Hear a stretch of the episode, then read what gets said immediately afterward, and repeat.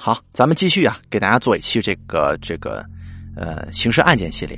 呃，这期呢，咱们做的是这个刘红梅碎尸案。呃，这期是第二十五期，因为上一次的第二十五期的那个刑事案件系列让我删了。怎么说呢？这个引起了大家的这个气愤，对于我个人的一些言论，非常抱歉啊。怎么说呢？这个有很多朋友就是在很气愤的在骂我。在私信里面，在留言板底下就说你三观不正或者怎么着怎么着的。上个案件可能我一提，大家都有都有这个印象。讲述的就是一个，然后就是这个父亲拿刀捅了这小小女孩。然后一开始的时候啊，在网络上发表的一个一个视频，我不知道大家有没有看到过啊？就是发生在最近的。然后呢，这个舆论是一边倒，都在去说这个小女孩。就怎么怎么叛逆，怎么怎么不是人，啊，这个你看把父亲就是说逼得痛下杀手啊，或者是怎么着怎么着的。其实当时这个视频可能大家都没看过。当然了，后头咱刚才把那个故事这个诠释了一遍，其实事实不是这样的，而是这个父亲确实不是人啊，他迫害他的这个妻子，还有他的这个女儿，以至于把他女儿都亲手杀了，用刀捅的。我就我发表了一个意见，就是说。这个姑娘就说，在这种情况之下，父亲脾气这么暴躁，你避一下。我本意就是说，你稍微避一下他，你不至于引来杀身之祸。就说你看，你爸爸都这样了啊，你再跟他针锋相对，这个针尖对麦芒的，你嗷嗷跟他喊啊，你跟你亲爹说话就是用喊的这种，他本身脾气就大，又不是不知道，他跟母亲的关系都特别特别的不好，还动手打人，还曾经拿刀比划过。这种情况之下，我个人的意思就是说，你不能再对父亲如此的这个说话。咱保护的是人身安全。但是呢，有很多这个粉丝听了我的意见，说我三观不正啊，就说什么呢？孩子被家暴，你怎么还怨到孩子身上去了？他懂什么？首先，他是个初中生，马上就要中考了。首先，第一点，我讲究的是人要稍微怎么说呢？圆滑一些，就说你避重就轻嘛。就是他当时正在拿刀比划的时候了，你不要再跟他刚了，对吧？还有很多这个新闻报纸在教育人，就是说你碰到哪怕是歹徒的时候，是吧？你呢尽可能满足他的要求，保住命再说。我是这个意思，就是说我个人认为，这小女孩在这个时候应该是你稍微圆滑一点，不要跟父亲针尖对麦芒。万一出点事一刀子递过来，吃亏的是自己。我是这个个人观点，我没有说是这个小女孩有问题，或者说这个父亲这么做是是正确的。然后咱评论就炸了，有很多人就说：“大概你三观不正啊啊！你孩子受到家暴了，怎么还还怨孩子呢？”我没有怨他，你听清楚我音频里的话了吗？我没有怨他，我只是说这种情况之下应该避一避，对吧？拿刀子在这比划着，你还跟他犟犟嘛呀？找死啊，对不对？本身这父亲就不是人，没想到咱粉丝有很多人，咋看你三观不正啊？啊，你好好的一个好好的一个节目，让你到最后做的一句话就垮了。他垮什么呀？您能理解别人说的话吗？我不知道你脑子想的什么东西。什么叫三观正？什么叫三观不正？我不太理解啊。所以说息事宁人吧。我也是想很想回怼回去。你没听懂就算了，但是呢。被误解是常有的事儿啊，这个咱做节目也是这么长时间了，所以说我就把那个音频删掉了。那你们说怎么对就就是怎么对了。但是再奉劝您一点啊，就很多杠精也好啊，还有很多这个怎么说呢，完美主义也好，我只是一个普普通通的主播而已。我心中有我自己的这个所谓的三观，我跟您的三观可能不契合，你就认为我三观不正，我还觉得你三观不正呢。所以说，谁三观正与不正重要吗？重要的是，我只是一个主播，你喜欢听我的故事就可以了。你觉得我三观不正，不听吗？对吧？你你不理解别人，也不仔细去理解别人话中的含义，也就算了。我也没必要去要求您理解过我啊。我只是说，我只是个讲故事的，您别拿三观正不正来衡量我。我这人三观不正，随你的意，好吗？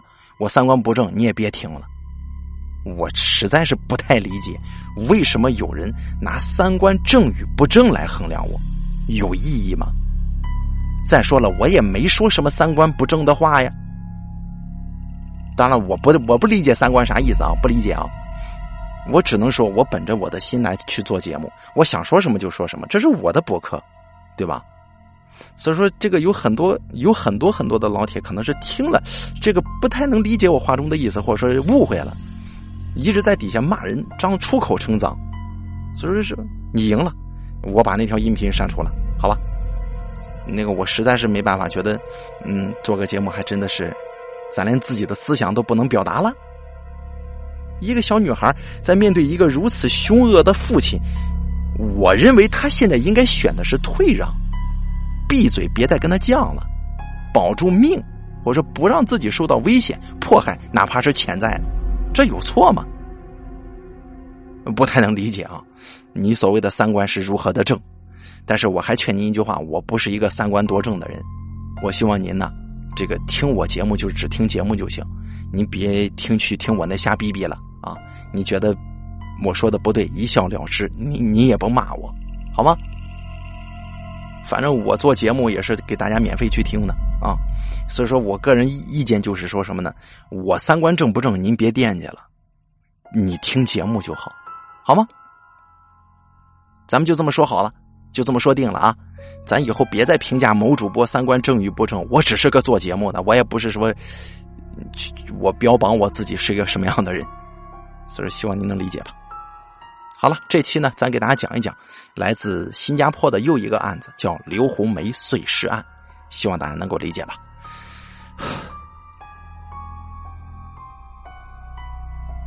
好，咱现在开始说啊。新加坡大家都知道啊，这个国人耳熟能详的国家，哎，国土面积虽说不大，也可以说是弹丸之地了，但是呢，却号称啊，号称是世界上最安全的国家。而实际上呢，在这个花园城市也发生过很多起穷凶极恶的这个杀人事件。今天呢，咱就给大家讲一讲曾经啊轰动一时的这个刘红梅碎尸案。在新加坡，清洁工清一色都是孟加拉外劳，因为清洁工啊是一份既辛苦又不怎么赚钱的工作。但是他们偶然呢会捡到一些意料之外的东西。二零零五年六月十六号，一名清洁工在这个加冷河畔的河滩上捡到一个进水的红褐色纸箱。他跟另一名清洁工原本想把这个纸箱子搬上垃圾车清理走的，但突然就发觉呢这个纸箱异常沉重。出于好奇。这个倒霉的这个孟加拉清洁工呢，就打开了这个纸箱子，发现里头啊包裹着一个绿色的透明的塑胶袋。其中一个人把这个塑胶袋提起来，发现这个东西哟这么沉呢。但是仔细一看的时候，惊出了一身冷汗。原来啊，这里面装着的是被肢解的女性下半身。他当时吓得立刻就把这个塑胶袋就丢回去了，并且通知了附近巡逻的人员。这调查人员赶到之后，封锁了附近方圆八百公尺，四周有警员驻守，气氛相当紧张。他们多处搜索之后，在距离第一个残尸发现的地点大约两百公尺外的河岸，发现了一个也是浸过水的这么一个红色纸箱。里头呢装着人体从这个脖子到腰部的这个上半身残块，而这节尸体呢也同样装进了绿色透明塑胶袋里。被发现的两节尸体没有留下其他的刀痕或者伤口，这切痕相当平整，说明凶手的刀法干净利落。此外，尸体被肢解之后，凶手也是细心的清理过之后才装进这袋子里头的。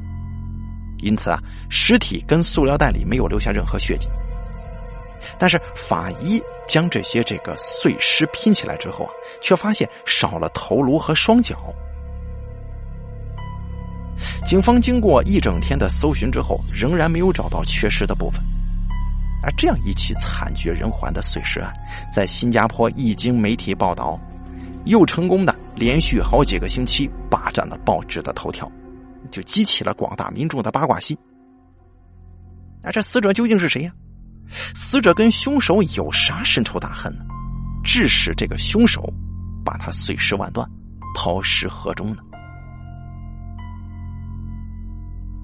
寻获尸体的十二个小时之后，办事效率超级高的警察就证实了这个死者的身份，同时呢，也逮捕了一名嫌疑人。这个死者名叫刘红梅，当年二十二岁，个子娇小，皮肤白皙，身高大约有一米五，来自中国吉林省长春市朝阳区大屯镇，背井离乡到新加坡当工厂操作员。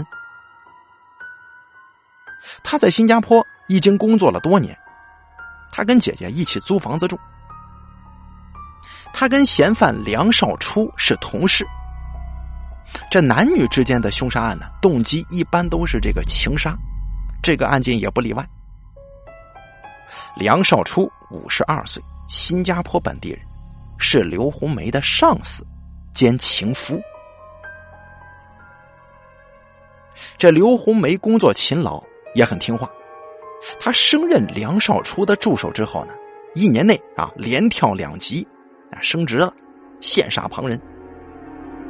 这两个人的关系本来是极度保密的，但是有一回啊，梁少初趁刘红梅在电脑前工作的时候，从后面拥抱她并且亲吻她，哎，这被同事看见了。从此啊，两个人的恋情被公开。然而，这个五十二岁的梁少初。有妻子跟三个孩子，啊，夫妻恩爱。这刘红梅是个标准的小三儿啊。得知梁少初涉案，他的家人都惊呆了。然后，这个梁少初在警方的盘问之下，很快就招供了。他在二零零六年第一次出庭的时候，证词交代，他跟刘红梅相约一起殉情，啊，由他呢先这个勒死刘红梅，然后上吊自尽。可是啊，你看，这事情到了关键地步，他看见了刘红梅的尸体，但是却失去了自杀的勇气。这个凶案的发生现场啊，是梁少初自己的家。他虽然没有说清楚他是在哪里动手分尸的，但是邻居们普遍认为，卫生间很可能就是被害人惨遭分尸的地方。想想这邻居也够倒霉的呀。无缘无故，隔壁单位那就成了凶宅了，让人成天提心吊胆。梁少初用大砍刀跟木锤，把刘红梅分成七块：双脚、双腿、下身、上身跟头，分装打包，分几次搭乘各种公共交通去弃尸。啊，所以说他分的还是这个，每次都是分批次的去丢的。他先骑自行车往东。把刘红梅的衣物、鞋子和双脚丢进各处的垃圾桶，接着呢，就搭车到河边丢弃上半身和下半身，就之前咱们说的那两箱子尸块啊。而刘红梅的头颅则是被扔进了河边的垃圾桶。杀人分尸隔天，梁少初若无其事，照常上班。一开始的时候，咱们提到。刘红梅的头跟双脚并没有跟其他石块一起出现于河中。在梁少初交代他的弃尸垃圾桶之后呢，警方跟法医人员就展开了艰难的搜寻。其中一个经历过现场的法医啊，在这个大学当客座讲师啊，据他描述啊，他们呢整整花了三天的时间在垃圾焚化厂搜寻。尽管现场这个恶臭味道扑鼻，这个搜索人员呢仍旧戴着口罩、手套，穿上塑料靴，手持手电筒跟铲子，在垃圾堆当中小心翼翼的搜索着。这成千上万的腐烂垃圾山当中，搜索工作变得异常困难。这个讲师就说，每天下班之后，整个人身上都是臭的，因为全部都是浸泡在这种地方。终于在六月十八号案发两天之后，警方呢在找了重约三吨的垃圾当中，哎，就发现了这个用报纸包裹的刘红梅的头颅，但是双脚啊却没有寻获到。这办案人员在垃圾当中翻找刘红梅残缺的头颅和双脚，就发现这个黄色袋子里头装的是头颅，但是这个梁少初。他在第二次开庭的时候，突然改变了口供，声称他因为害怕刘红梅知道他在案发前两天盗用他的银行卡取了两千，因此才杀人灭口的。不过，大家相信梁少初会为了区区的两千元钱杀人吗？咱是不信，但是法官信了，所以两千元成了杀人动机。梁少初因此被判绞刑。梁少初就这个上诉啊，你判了死刑嘛，谁不得上诉啊？但上诉被驳回，请求总统特赦也被拒了，在二零零七年十一月三十日被处以绞死。至于这个梁少初真正的作案动机，据坊间八卦说呀，这个凶杀案的起因是情杀。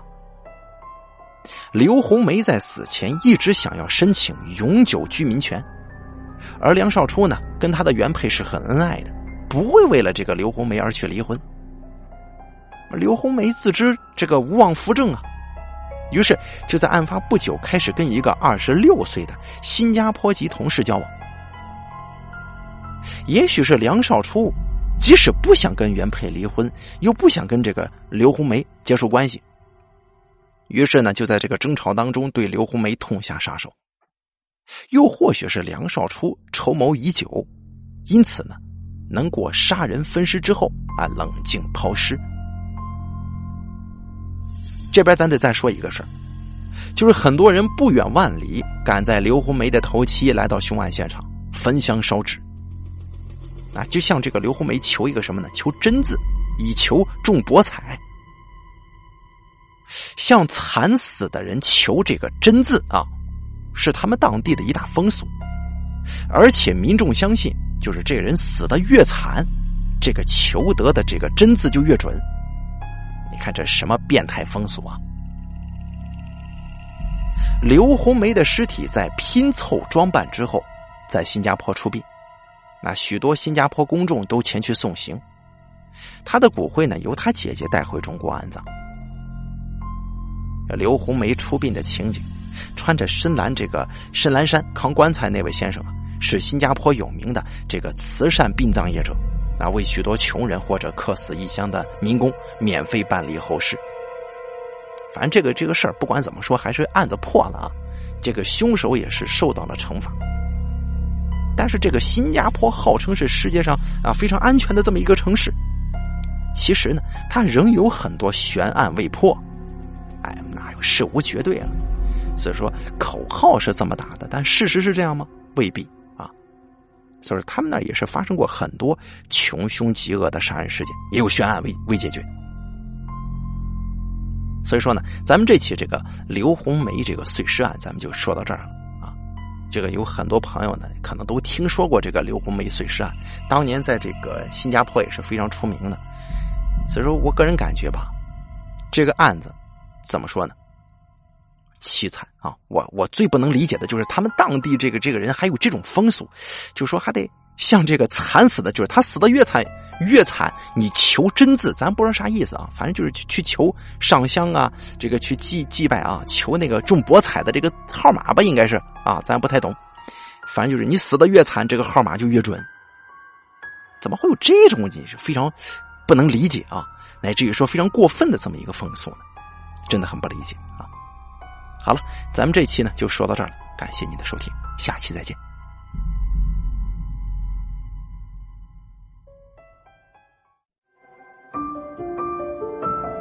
本期故事演播完毕，想要了解大凯更多的精彩内容，敬请关注微信公众账号“大凯说”。感谢您的收听。